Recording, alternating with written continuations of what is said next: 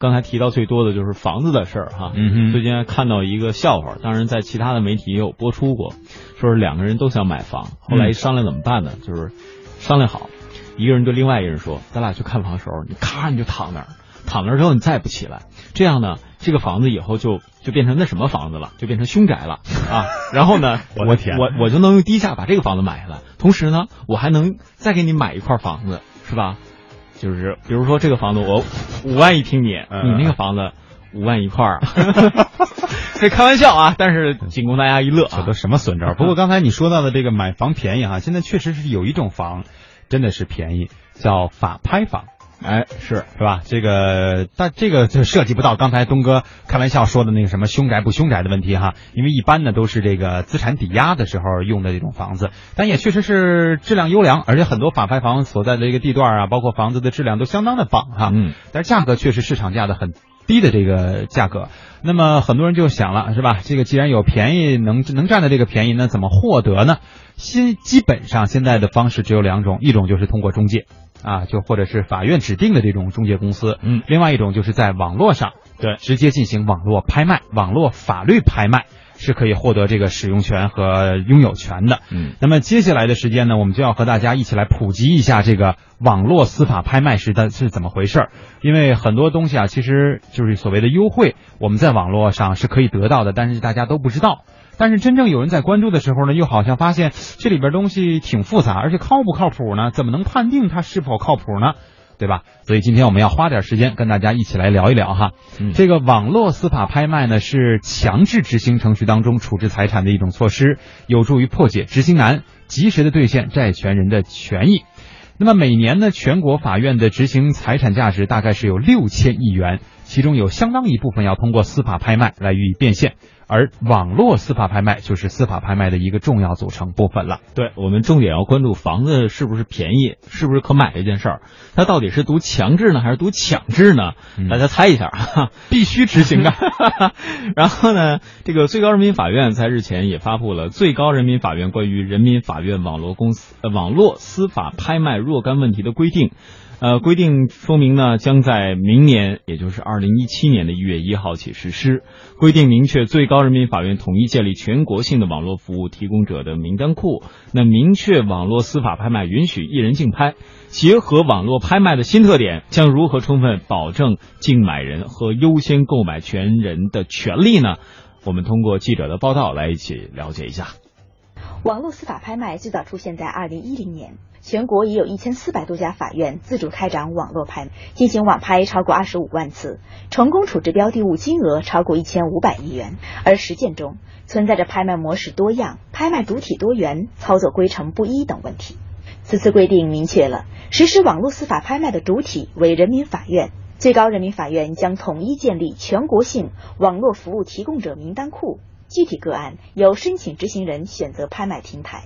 最高人民法院执行局局长孟祥表示：“那么我们设定了网络服务提供者它的软硬件的一些要求，并且明确的提出这个平台要有知名度，要确保信息的广泛覆盖，网络要稳定。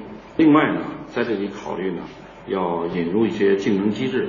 那么故此呢，要建立一个名单库，每年对这个名单要适时调整。”做到呢进退有序，调整增减适度。传统拍卖理论认为，拍卖应不少于两人参加，但网络司法拍卖具有全程、全面、全网络公开等特征。从拍卖开始直至竞价结束，竞买人随时都可以参与拍卖。最高人民法院执行局局长孟祥表示，规定明确，网络司法拍卖允许一人竞买，因公开不充分。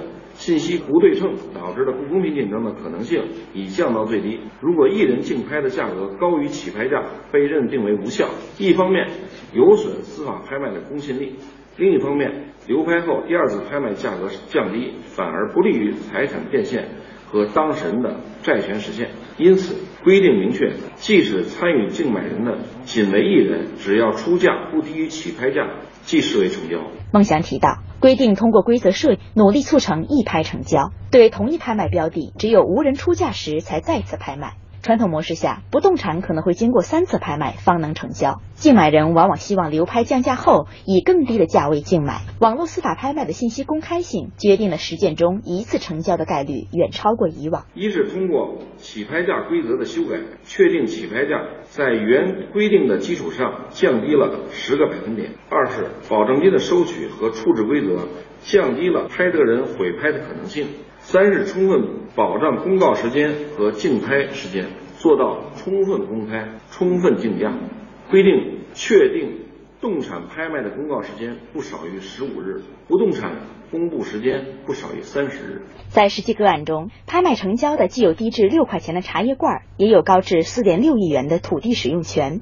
有的拍品经过一千八百多次竞价，最终成交。那么在这个过程当中，是否需要支付拍卖佣金呢？最高人民法院执行局副局长张根大回应：拍卖分商业拍卖和司法拍卖。商业拍卖中，拍卖机构各种行为都是有偿提供服务；而司法拍卖并不是拍卖机构、拍卖行在拍卖，而是法院在拍卖。所以你是司法拍卖，所以肯定不像拍卖机构一样。法院要收钱，法院是不能收钱的，所以出现了叫做零佣金这个说法。但零佣金并不等于说拍卖过程里面所有的成本都是网络提供者来承担或者法院来承担。所以司法解释规定呢，这过程里面拍卖的是房子，要有人领着去。再比如说这个房子长得什么样，要拍视频传到网上去。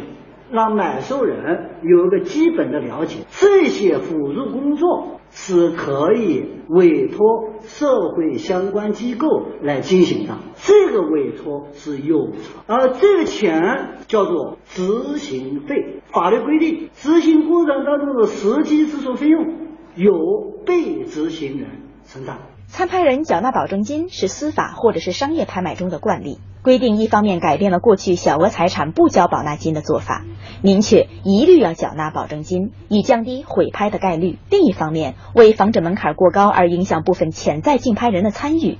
确定了保证金金额最高不得超过起拍价的百分之二十。那么参拍人假如出现毁拍的情况，已经缴纳的保证金将会如何处理呢？最高人民法院执行局副局长张根大表示：如果这次卖的价格毁拍的话，下次我还要卖，下次卖的时候这价格比这次还要低了，有差价，那么你保证金充到这个差价里面来了，可能下次拍。可能还高出这一次，这个差价是不存在要弥补的问题，或者说差价很少，保证金数量大，弥补差价以后还有的多，这个保证金呢用于这个案件的执行款，作为执行款来支付，还要多的话，可能就这个被执行人其他债权人，我们也可以用这笔钱来冲抵其他案件的这个被执行人的这一款。